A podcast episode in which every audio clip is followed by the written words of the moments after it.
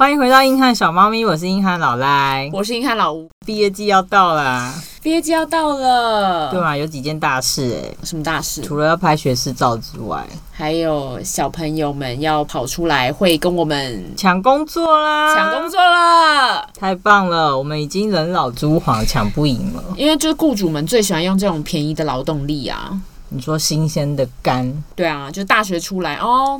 嗯嗯，刚毕业嘛，很棒啊！嗯、那来我们公司上班啊。嗯，刚毕业就是学经验嘛，学经验。我们这边，我告诉你，我们都不会亏待员工的啦。我教你很多知识，所以你是来学习的，公司是在栽培你，所以你的薪水就是那样子，你知道？哎，现在法定最低多少？哦，那就是那个样子。对，我们这边都可以再谈啦，只是一开始哈，我们真的大家都彼此给彼此一个认识的机会。我觉得我们真的刚刚讲那一串，就是有很多恨。我以为你是说我们刚刚讲那一串，今年就开公司啦？啊啊，对吧？我们就开一间公司，找几个便宜的新鲜的妹妹啊、弟弟啊来上班啊，好可怕，好可怕。然后就画大饼给他。对对对，你这样在这边做吼，再再做几年，这个位置就是你的了。五年之后还是说一样的。我跟你说，CEO 这个位置你可以啦。嗯嗯，我看好你。真的，我看好你。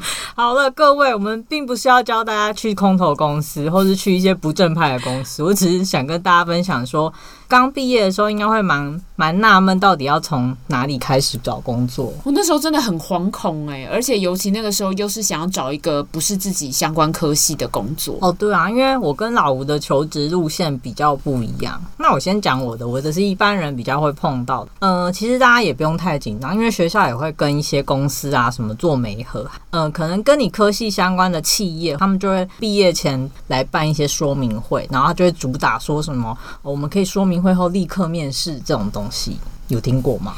有啊，这个就是新鲜人要找工作一个很快的方法。其实我觉得是、欸，因为我本身就是校园真才找到工作的，所以我等于毕业前就有工作了。然后有些企业主也蛮喜欢这种方式，对他们来说成本也蛮省。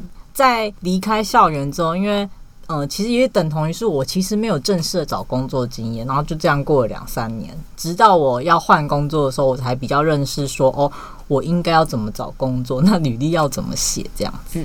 那我这边那个时候是要做跟自己本科系地震系完全无关的工作，因为其实我在念大学的时候就有还蛮明确的认知，发现自己比较喜欢大船啊、行销相关的类别的，所以其实我辅系。应该说你只有课外选修。对，我课外选修的时候，我有选广告文学的影视什么，然后我也都跟着去。对，老赖这么清楚是因为他有跟着上。作业都写不出来，好痛苦。然后那时候写那个时候，我其实就觉得很有趣，而且我很爱拍一些影片啊，然后做活动组的那些活动啊，干嘛的，所以我就发现，哎，我自己好像是比较喜欢这一块。那嗯，后来就是出社会了之后。在学校的时候就有被我的朋友引荐去某一间知名的电视台工作，当他们执行企划。那在那边做了一阵子，一个礼拜还两个礼拜，我记得。那很不巧的是，我刚好那阵子就是眼睛就有一些状况，所以我就连续请假了三天。我是真的很严重，是躺在床上无法起床的那种，只要我一起身就会吐。然后是直到后来去打止吐针。很莫名其妙的身体状况就好了，但是一回去上班的时候，主管就早上那天早上我还很早去公司，我还记得主管就说：“诶，那个老吴，你过来一下，我要跟你讲一下话。”我那时候还想说：“好，我已经把我的这几天的那个为什么请假的那个单据我都准备好了，因为我怕他以为我是草莓族，怎么可能怎么就是是不是乱骗人然后请假，所以我已经都准准备好了。结果主管就跟我说。”呃，这几天这一两个礼拜跟你合作，就发现你好像不是很适合这个工作，所以就是看你要不要就，应该就做到今天。我也就很硬，就是脾气很硬的人，所以我就说、嗯、哦，不用，我现在就可以回去了。天哪，你那时候好年轻哦。对，就是连那八个小时都不愿意转一下。我们现在就是说哦，好，那我是到今天，还是说这个礼拜为止？这样，那后续要怎么？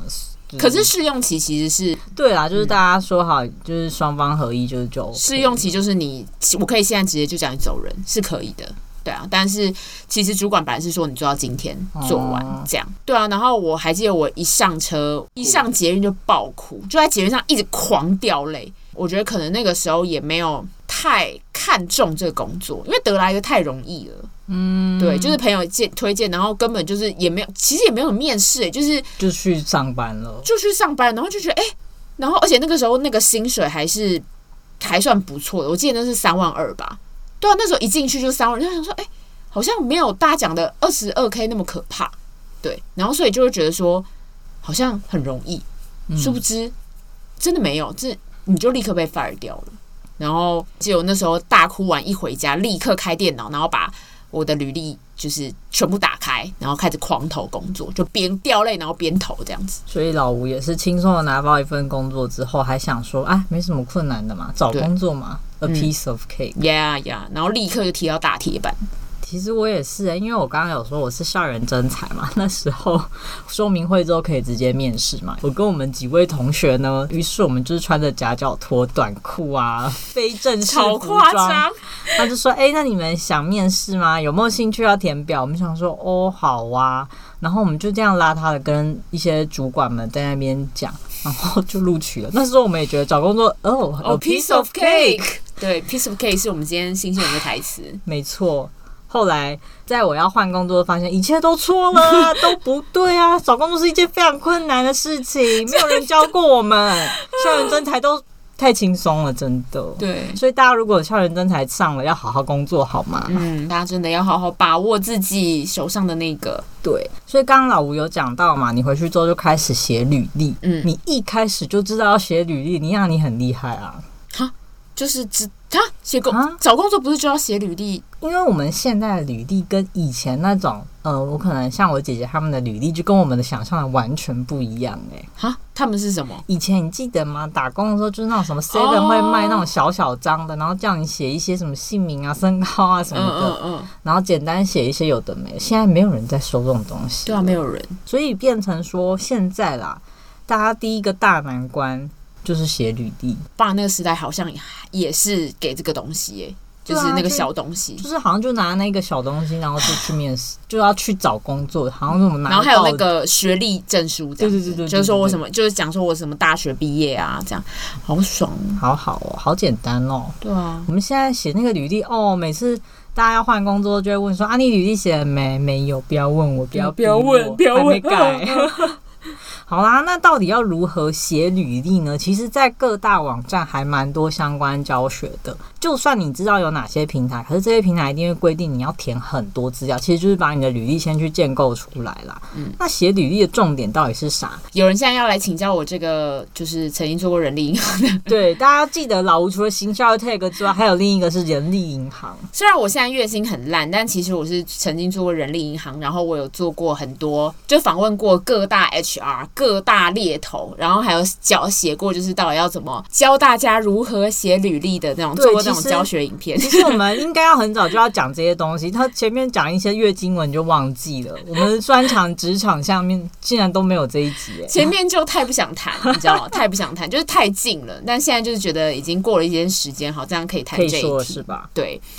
好，所以履历要把握几个大重点，就是分两个部分。新鲜人的话，你要把你在学校就学的一些经验，然后以及你有兴趣的那个工作结合在一起。什么意思呢？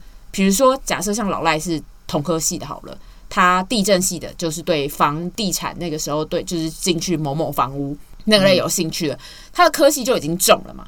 那所以他可能要讲，就是他呃功课学校功课也许多好多好啦，什么在学期间就有考什么东西呀、啊，对啊，对这个领域展现极大的兴趣、啊，对，考什么证照啊，什么什么，这个同科系的比较好解决一点点，反正主要就是把一些证照啊、经历啦、社团的什么什么东西都拿出来，这些关键字都扣在一起就可以，对，就是把它扣在一起。那如果不是就是相关科系的话，你就是尽量从你的。也是跟刚刚讲的一样，其实就是从社团经历，或者是从你的选修课程里面，就像我那时候通识课有选，就是广告文学，我可能就会把特别把这件事情写在里面，或者是把我小时候就对这些事情有呃憧憬的这件事情写起来，或者是假设你今天不是做行销的，可是你就是对社群很有兴趣，那我就说，哎，我自己很小的时候就有自己经营 IG，然后 IG 现在可能有多少的粉丝，这个都是你的。实战经验，然后这都是你的成绩，都可以让就是主管们知道哦，你很早之前就对这件事情有兴趣。其实新鲜人其实主管就看这个，因为你是新鲜人，你根本就不会有什么实战经验啊。对，所以其实主管要看什么？主管要看你的热忱，看可不可以烧你这个肝。好，不是这样讲，就是看可有没有。你说出来了啦。对，就是你如果很有这个热忱，就可以烧你的肝嘛，就是这个意思。好，那如果今天是求职多次的人呢？如果是求职多次的人的话，就要把你的工作写在里面。可是你如果是老鸟。跟菜鸟又有不一样。假设你是工作一两年，你可能就会把每个工作都写在上面。嗯。可是如果你是已经工作十年的人，麻烦不要再写你以前做过什么什么家教，你以前做过什么什么便利商店打工，那就不用再写了。跟你现在要应征的工作完全没有关系的话，就不要写了。接下来要把你的数字写上去，因为很多人会漏写的数字。什么是数字呢？就是你以前做了什么实战成绩。假设以老赖的为例，他以前在做什么地震审核啊等等，他可以做说我之前曾经做过什么样的工作内容，把自己做过工作内容都写上去，以及他可能处理过几千万的政府标案，然后可能用多少的以前的人可能要用什么多少的成本，可是老赖可能压低了多少的成本，就是数字这件事情，就是可以举个例子好了，我以前审核案件啦，那我可能他不会不知道说。你审了哪些内容？我就说，哎、欸，我大概经验会有两千件以上。他就说，哦，你大概看过两千个案子。嗯、然后我我有经历一些特殊的案例，比如说，哦，我处理过台北双子星这些，他们可能业界的人都会大概听过那些词汇，他就想大概知道说你做了哪些事情。对。那如果他有兴趣的话，他之后可能就会再问你。对，嗯，你就是把那些大公司的名称啊，或者是你更比较特别的事迹写出来，或者说。嗯，如果我想强调说，哎、欸，我帮公司节省了多少成本？你不要说我节省了许多成本，不行，对，不行写，我减少百分之三十的成本，对，然后把大家的工作时数平均减少两小时，这个就是非常明确。不要一直写那些模糊的形容词，最忌讳一直在里面写模糊的形容词。我很细心，我很有耐心，我很勇敢，我很诚实。Who cares？我觉得是可以，只是你要用一个。例子跟他说，我有多诚实，对，我捡到一块钱都会拿去警察局，没错，就请举例，就有点怪怪的了。你就拿到一块钱吗？没有，就是其实跟大家说写履历的时候啊，新鲜人的时候，我觉得反而比较好写。对啊，因为就是没有什么太多东西要忌讳。没有，可是我是新鲜人的时候，我会觉得哈好难写哦。对，然后出社会的时候就觉得好啊，很久又觉得啊好难写哦。我跟你说，我那时候呃。要转换工作，比较认真的第一次在做自己的履历的时候，哇，我写超久，明明就一张纸而已，然后你就想说，我连一张纸都写不出来。然后以前很，其实，在我们这个年代跟爸妈那个年代中间有个隔阂的年代是，他们不知道履历怎么写，导致他们的自传也会乱写，也会乱写，自传写了三千字，在写万言书。如黄河之水滔滔不绝，这样子狂写。我爸妈，我几个姐姐，我住哪？家里有几个人？对我家 家庭安康这样子。应该说新鲜人的时候，你可以略提啦，大概是讲一下自己的背景，因为其实新鲜人的幅版面真的有限。其实我觉得你要提的东西要跟你的职位有，要跟你的职位，要不然就真的不用提。你讲家庭安康，一定是有背后的原因。你要让主管知道你这个人很稳定。哦，你写的原因是这样，要不然你就不要提，你就甭提这件事情。因为像很多 HR，他可能大公司，也许是台积电好了，嗯，你知道那 HR 他可是用一分钟的时间在扫你的履历，他直接用重点是这样圈圈圈圈圈，所以他上面没有看到关键字，没有看到你说我曾经什么做过什么样的 app 什么，他没有看到关键字，直接就丢掉了，就是他只有一分钟扫，就是你在写那边兄弟姐妹屁话，直接 直接再见。好吧，一般来说，履历的自传呢，其实还是建议要写，你不要觉得很麻烦，一定要写。一般建议大概八百八百到一千两百字左右，其实就是一页 A 四。然后你也不要什么，你想要塞一页，然后什么用字只有六米字这样大，然后就给它对，千万千万不要。嗯，其实八百到一千两百字，你就稍微叙述一下自己的，我觉得特质吧，然后跟你的你想要应征的工作跟你的一些过去的成就有什么关系？这样。然后还有履历的几个。嗯，应该说我们这里就大概讲一下，履历你写的脉络啦。然后还有一件事情就是，其实大家会建议要附照片。其实台湾的大部分的业主，就是我现在毕竟做过人力银行的人，嗯、所以我现在就告诉你，台湾大部分的业主都非常在意你有没有附照片，请大家务必附照片。虽然这个在国外我知道会被告，会被告。在国外也是不需要的事情，因为这个是不行用外貌来审核别人。怕歧视吗？对。可是你现在就是住在台湾，所以请你附上照片，因为如果你没有附上照片，就是会被刷掉。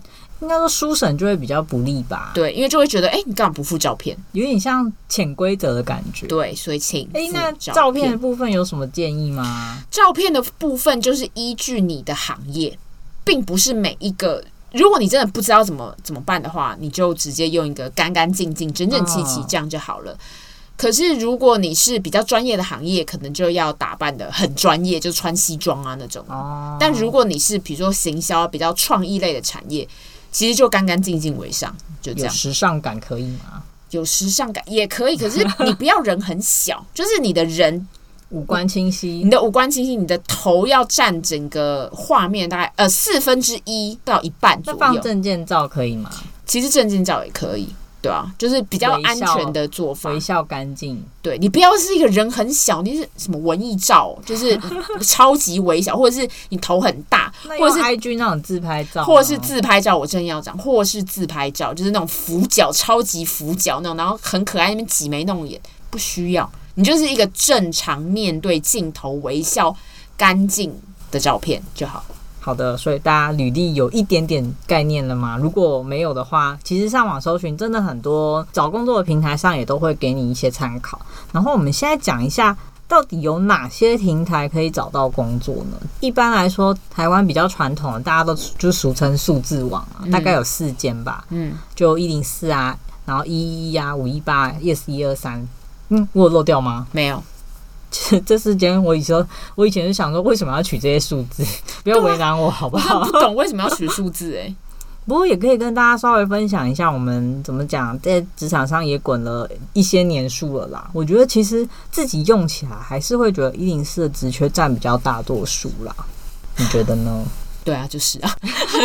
我以为你要帮你可能以前有就业过的公司说些什么啊？没有什么好说的，就就是这样，就是一零四的，就是基本上你只要想得到一些大企业，他们都在一零四会开。嗯、对，所以我自己啦，其实我自己的使用者偏好也会比较偏先开一零四去看。对，可是我的建议是你，你真的还是要全开。要全开的原因是因为不同的企业会在不同的平台开。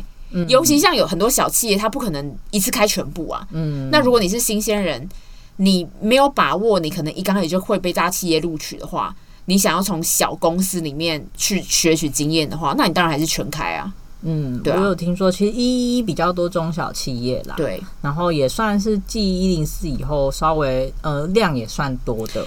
因为简单来说，就是因为一零四跟一一比较贵，然后五一八跟二一二三比较便宜，所以。可想而知，这边的工作性质就会落差蛮大的。对，就是薪水可能也会有一点落差，然后可是公司数量也会有落差。可是，嗯，就是因为他的薪水可能比较低，或者是公司规模比较小，你反而比较有机会才可以进去。我觉得就是其实就像你可能要先想一下，说你想找大企业还是中小企业，或者说你你想要找领域比较特别的话，你可能就可以开始考虑一零四以外的。嗯嗯，因为像大家可能也有听过一些什么 LinkedIn、YouRater、Wanted、Meet Jobs，然后或是呃有一个教你怎么写履历的，可是它其实也可以找工作那个网站 Cake Resume。对对对对对对，大家也还蛮多人的履历模板是从那边下载下来，它可以引导你做出一个。呃，HR 会看比较久的履历啦，嗯，然后这些网站呢，其实刚刚说的很简单，你就是写好履历放上去，其实你已经就开始找工作了。然后一般还有刚刚说的像校园征才，那当然这是比较适用于新鲜人啦。还有我们说的就业博览会，有时候政府啊会办，之前啊就会在什么南港展览馆，然后他们都会主打说现场面试这样，嗯嗯嗯嗯，有时候那个职缺量也蛮大的，大家都可以去参考。那也有一些。呃，就是更偏公家的，像什么就业服务网这个，你可以直接去政府的相关单位跟他说，哎，那你想要找工作，他们也会有人协助你去登录。只是那边的工作可能就比较传产性质啊，我觉得。嗯，然后还有最后一个是应该是大家最近比较少用，就是报纸，比较老。老老人，呃，也不是啊，就是嗯，当然我们再强调一次，对你的产业性质，有时候可能就真的只会出现在报纸上。嗯，那当然，如果你是比较呃新鲜人以外，你是有人脉的，或是有人介绍，那当然还有一些什么内推的管道，或者说你的职业性质是会有猎人头公司，他们也都是一个管道。另外补充就是 Yourator 啊，Wanted 跟 MeetJobs 这边是比较多新创会在这边，那尤其是那个 MeetJobs 是工程师比较多的，所以就是它还是会有一点点产业上的分别。因为我想到就是之前有跟 MeetJobs 的业务谈过，嗯、然后另一个是 LinkedIn，LinkedIn 是如果你要应征就是外资，尤其是外资，就是外国企业或者是主管职，你一定要申请 LinkedIn，因为上面会有很多猎头在找人。然后以及很多外资会用 LinkedIn 上面看你的工作状态，会在上面私讯你，然后询问你要不要去他们的工作。这种事情会比较容易在 LinkedIn 上发生。可是这个新鲜人的机会就比较少一点，除非你真的很强，你真的之前就已经做过超级多的东西。但大部分是以有工作的人为主。然后 LinkedIn 也有人说它是比较像是找工作版本的脸书啦。对啊，是。然后也有人说，如果英文不够好，那就不用用了。也不是，我觉得也不是。现在 LinkedIn 上面有蛮多就是会讲中文的猎头在上面，就是需要中文猎头，因为陆资啊，陆资也需要啊，哦，对啊，所以不一定。主要当然还是英文，嗯、但是还是会有中其他日文的啊什么。建议大家如果是有比较喜欢外商的话，可以考虑这个平台。对，那接下来好不容易履历写好啦，也有管道了，然后我们要开始找工作了。嗯，那第一件事情，其实大家真的也要想，你要先想一下你要投什么工作，不是说学好了然后看到就乱投，因为这样其实我觉得能再进到下一阶段的几率很低，这是大家一开始最常犯的错误。你可能看一看说啊，我也不知道这适不适合我啊，或什么的。嗯，所以我觉得也想要跟大家分享一下，说我要怎么去筛选公司，或者说我要怎么知道这个职缺适不适合我，这个职缺出现了哪些字，我就千万不要投。我觉得第一步就是筛公司，像我刚刚有特别一直提到说，你想要想好你这次比较想去大公司还是中小企业，或者说那种私人工作室嘛，所以这已经会决定你第一个可以看的范围了。因为有时候工作太多，或是太多公司在上面，你真的不知道从何找起。就算你用了他们内建的一些筛选功能，你还是会觉得怎么这么多，我有点不知道如何下手。然后再来就是你要想一下你大概对职缺的想象。比如说，我就是想找周休日，那你就要记得把周休日选起来，或者说你比较喜欢的是排休制，那这都是有落差的嘛。然后你再选一下你想要的职缺类型，其实就会第一批帮你筛出一些你可以考虑的职缺了。那再接下来，其实大家每天要做的功课就是点进去那些职缺，看一下是它的职位形容是不是适合你的。好，假如说我想找不动产业务好了，那我就会看说。业务职缺有哪些嘛？因为我前面一定是勾了什么业务相关职缺这样子，然后你选完之后就会点进去，就是大家就开始写说什么圈圈业务什么业务，然后你就要开始进去嘛。有的就会写跟你讲一下他的薪资条件，比如说因为现在有规定，如果是四万元以上，就是还可以说是面议嘛。那如果是四万元以下，他就要很明确跟你说出他的薪资范围是多少。然后还有什么劳健保啊，或者是公司有什么其他年终奖金啊、三节奖金这些福利都要看一下。你刚刚讲的薪资范围这件事情，它就算写在四万以下，它的 range 不能超过一定，它不能写说我可以两万八到四万，它不能这样写，它要写就是薪资不得超过五千元。你说 range 不能超过五千块，嗯，所以我可以写说两万八到三万三这样。对，可是我不可以写两万八到四万。对，哦，大家学到了，就是。如果对薪资有疑惑的话，也是要注意一下。但是人力银行普遍目前还没有设定那个 range 的限制，就是比如说你不能写超过，然后旁边会亮一个红红说：“哎，你超过了。”现在目前普遍还没有设定这个，所以还是有很多公司会不小心那样子乱填。好啦，就是没办法，人力银行也要赚钱 啦。呀呀！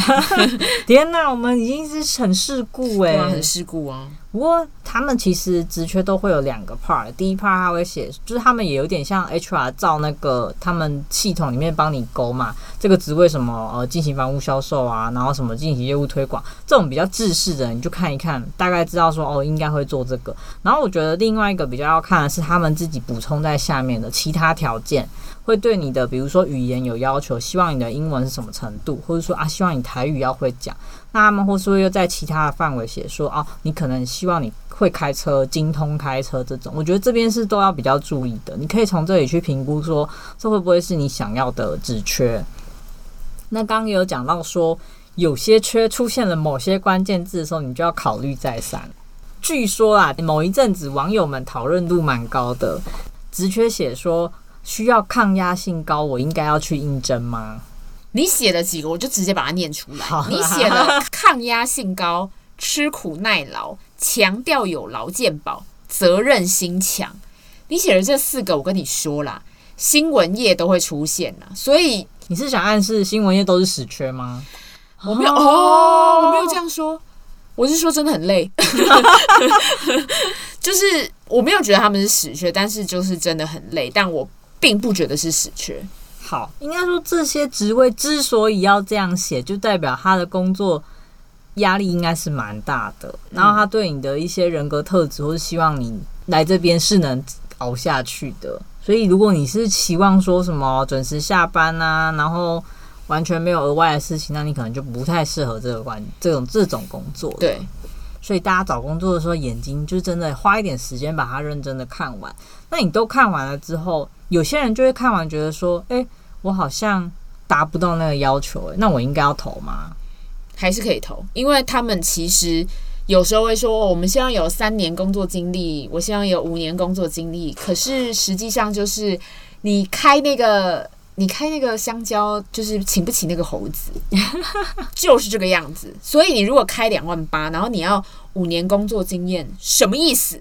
那你当然就是会请到一些可能没有经验的人来。那他这个缺开着，他就是争不到人的时候，他可能就会想说：好了，好了，好了，那就用你。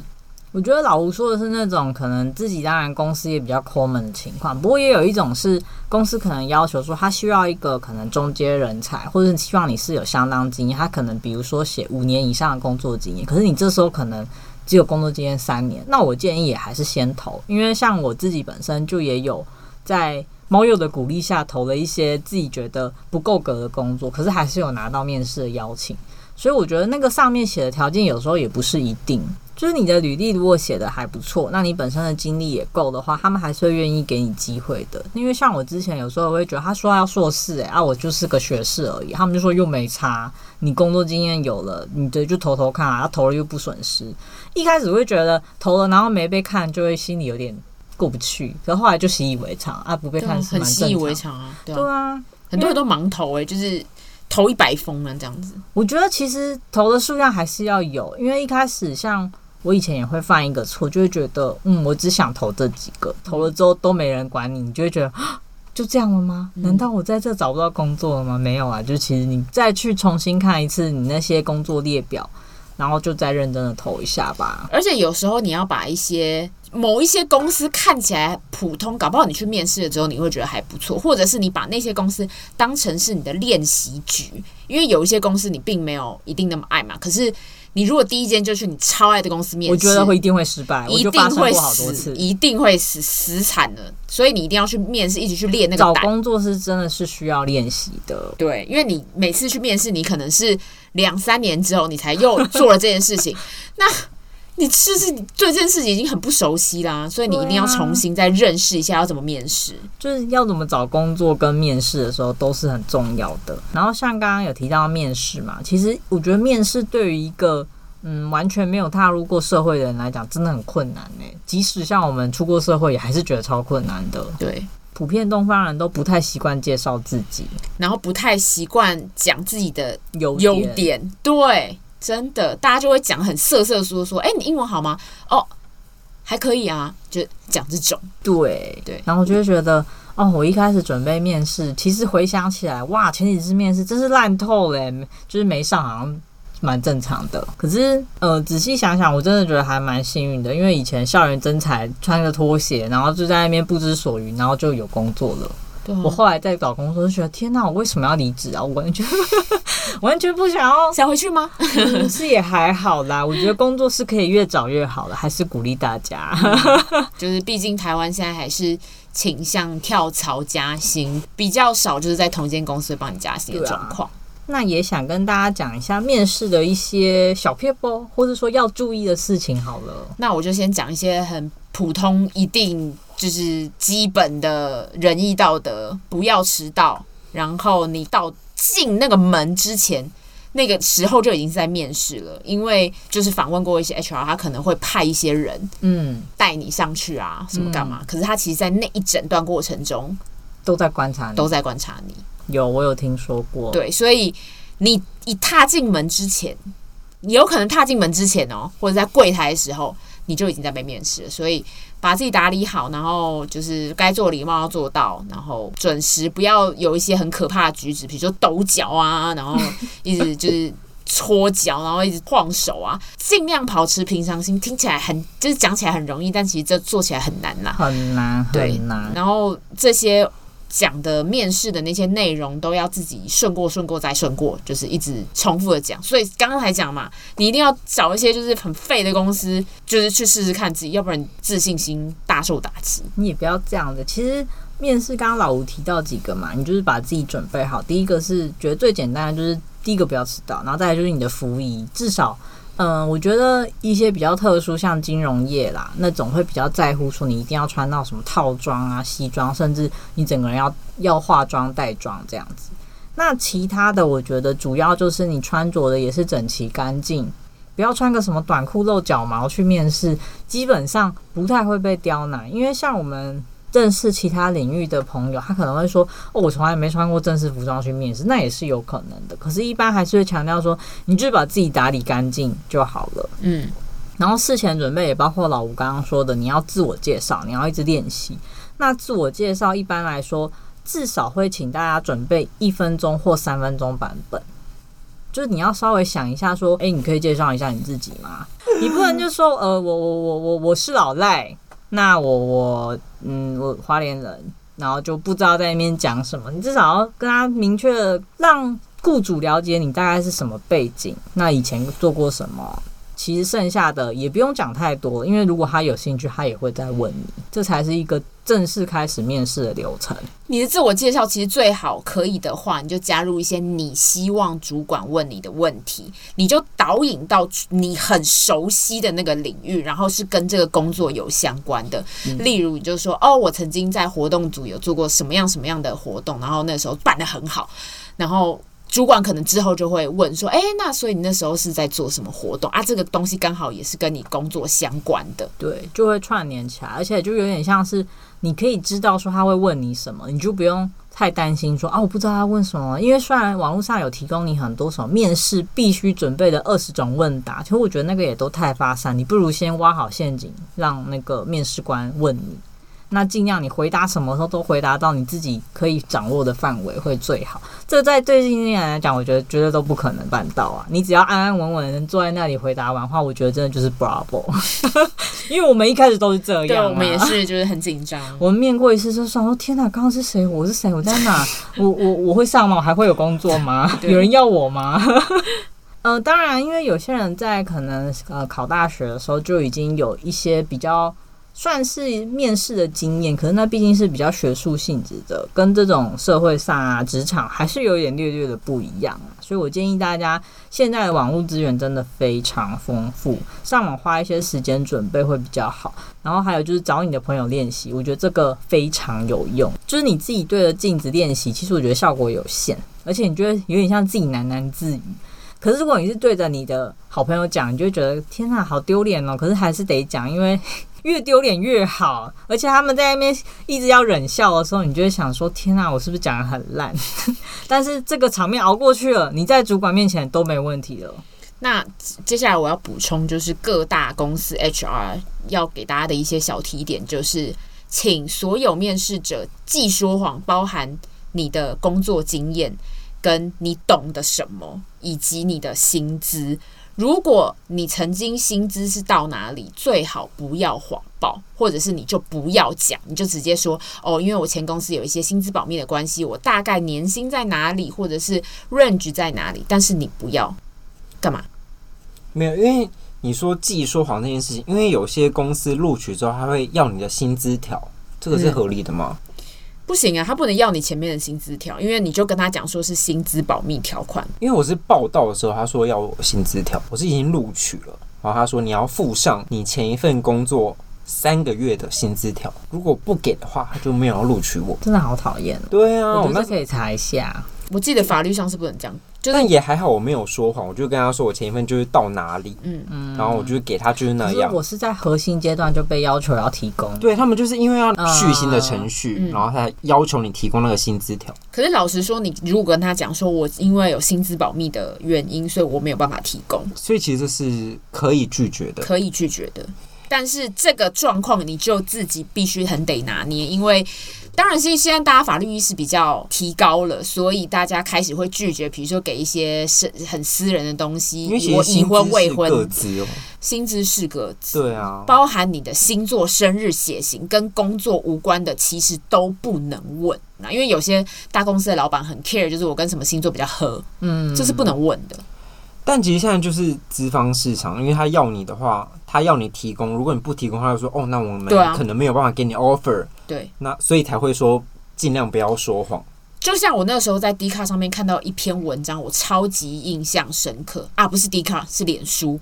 他就说，最近很多新鲜人来公司面试的时候，我们会提供一个写那个个人资料表给他。嗯、最近的新鲜人开始都不写，就是。一些身份证或者是一些私人资料了，这是怎么回事呢？就他用一个有点谴责的语气，嗯，然后下面就一大票人说：“哈，这是法律保障啊，这本来就不应该提，就不用写啊。”那我又还没有进你这间公司，为什么面试的时候就要？对，可是老一辈的 HR 就会觉得：“哦，那你这个人很难管。”那你这个人可能怎么样怎么样怎么样？他们已经开始评估你，他已经开始评估你，所以你就要自己衡量啦。但是我真的还是普遍建议大家不要写，因为你如果写了，你就同样也是推进这个市场，可以继续这样子掠夺大家的个子。我觉得有时候真的很两难，因为那些呃纸本的，其实我觉得真的是很老人啦。一开始我们履历已经提供给他了嘛，然后他就会说哦有，可是有时候他们真的也没有认真看。到了现场之后，又会叫你再写一份超多东西要写的。重点是，它上面可能问到说什么啊，你爸妈现在在哪做事情啊？兄弟姐妹怎么样啊？